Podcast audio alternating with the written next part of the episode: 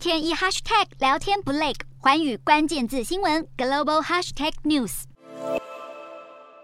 美国七月的消费者物价指数优于预期，通膨降温讯号让华尔街信心大增。VIX 恐慌指数从四月以来第一次跌破了二十。美股的主要指数齐扬，其中科技股掌声响起，纳指晋升将近百分之二点九，告别十四年来最遭熊市，正式进入新一轮牛市。美股四大指数全面收红，道琼指数大涨五百三十五点一一点，收三万三千三百零九点五一点；纳斯达克上涨三百六十点八八点，收一万两千八百五十四点八零点；标普五百上扬八十七点。七七点，收四千两百一十点二四点，非半指数上涨一百二十一点八零点，收两千九百八十八点七一点。欧洲股市方面，美国通膨的缓解讯号掀起了美国联准会将会缓和激烈升息的希望。欧洲三大股市也全数上扬，英国股市小涨十八点九六点，收七千五百零七点一一点；德国股市上涨一百六十五点九六点，收一万三千七百点九三点；法国股市上扬三十三点四四点，收六千五百二十三点四四点。以上就是今天的欧美股动态。